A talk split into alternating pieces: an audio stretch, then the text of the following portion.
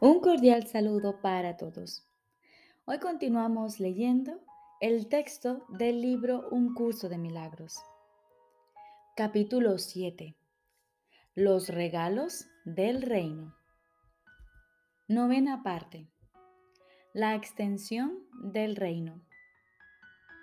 Jesús nos dice, solo tú puedes limitar tu poder creativo, aunque la voluntad de Dios es liberarlo.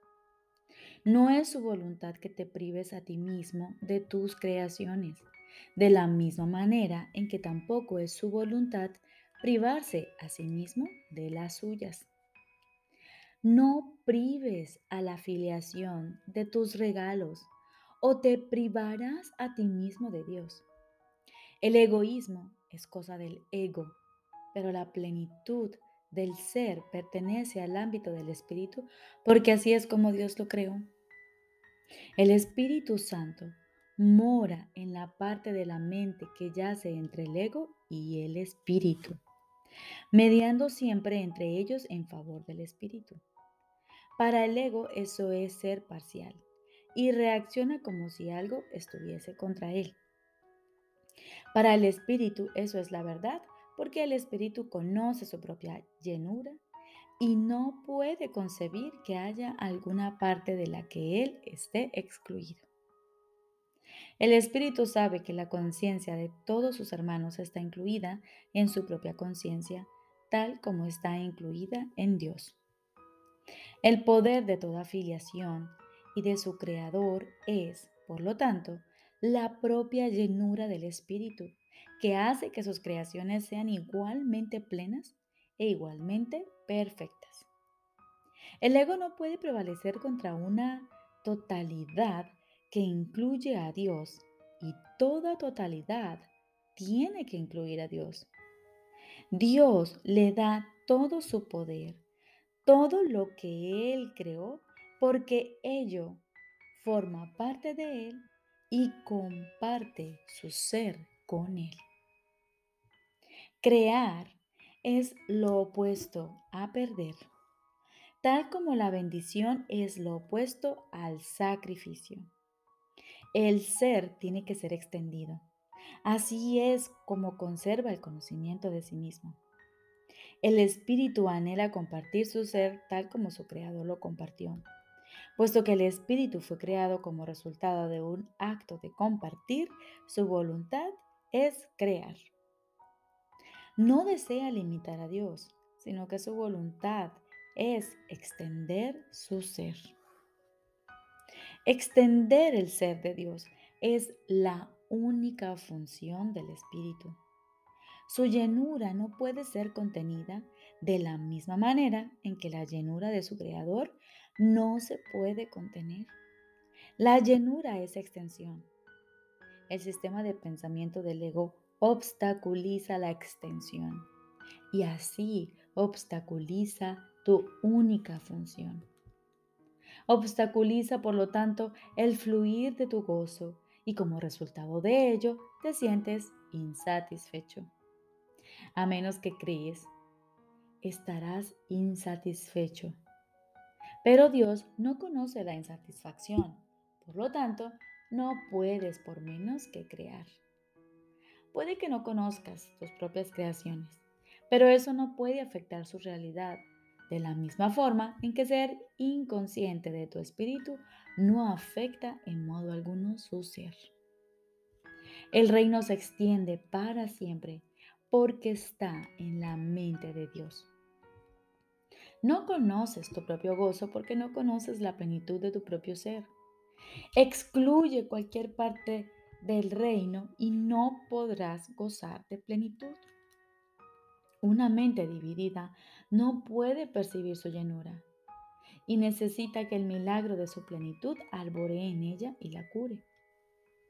Esto vuelve a despertar la plenitud en dicha mente y al aceptar dicha plenitud se reincorpora al reino.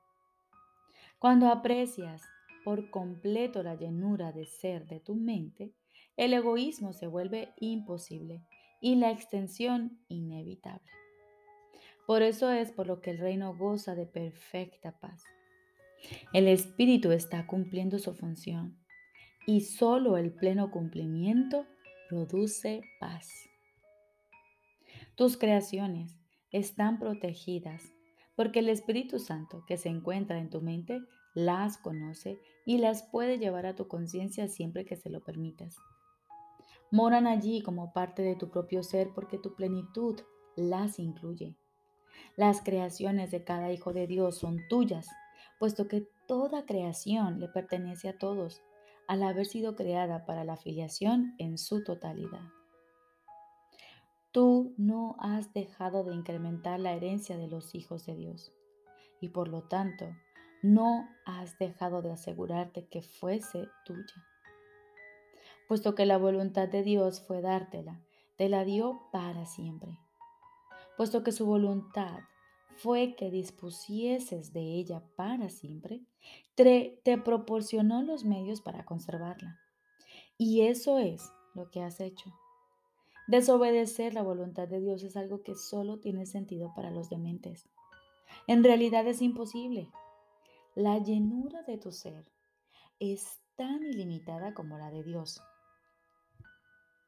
Y al igual que la suya, se extiende en paz perfecta y para siempre. Su esplendor es tal que crea en perfecta dicha y de su plenitud solo lo pleno puede nacer ten por seguro que nunca perdiste tu identidad, ni tampoco las extensiones que la mantienen en un estado de plenitud y de paz. Los milagros son expresiones de esta certeza. Son a la vez reflejos de tu correcta identificación con tus hermanos, así como de tu conciencia de que esta identificación se conserva mediante la extensión. El milagro es una lección de percepción total. Al incluir cualquier parte de la totalidad en la lección, incluyes a la totalidad.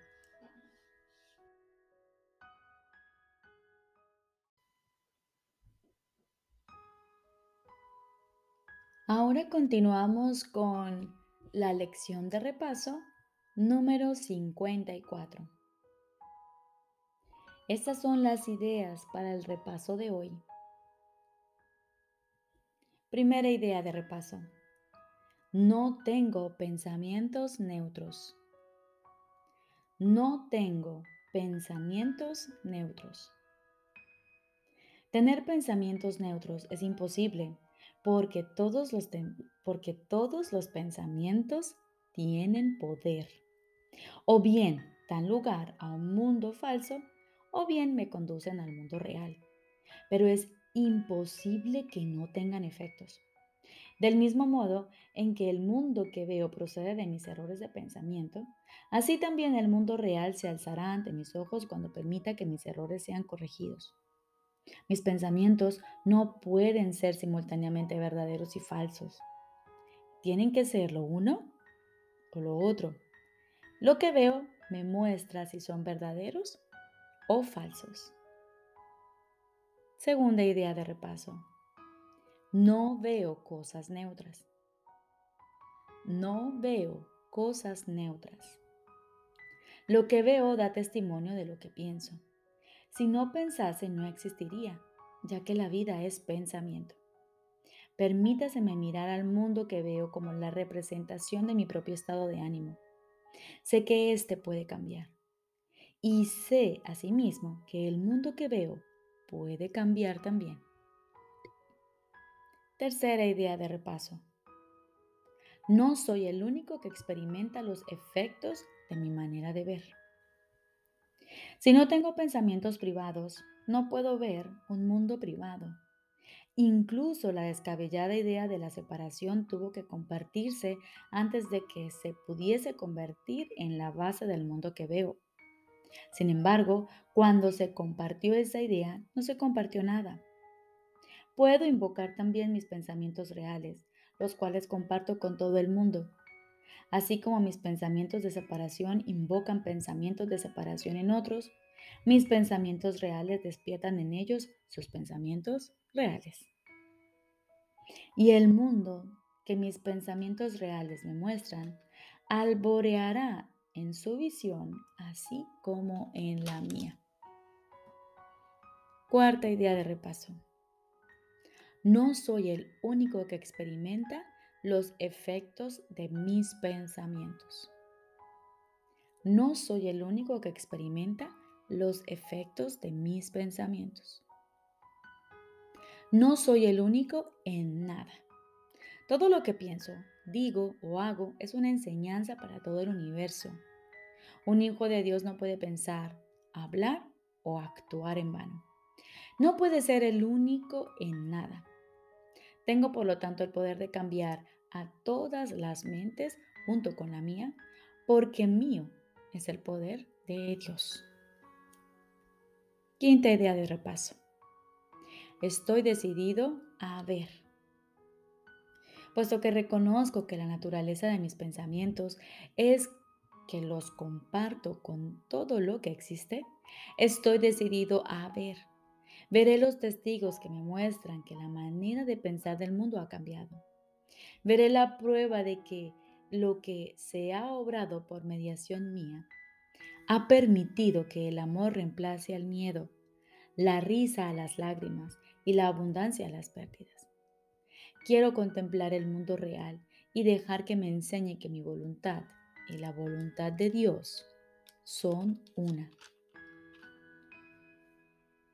Recordemos, hoy tenemos estas cinco ideas de repaso de la lección 54. Va de las lecciones 16 a la 20. Es importante que saquemos tres o cuatro sesiones para reflexionar en torno a estas ideas. Podemos quizás repasar más una que otra pero igualmente vamos a repasarlas todas en el día de hoy. Te deseo un feliz y maravilloso día.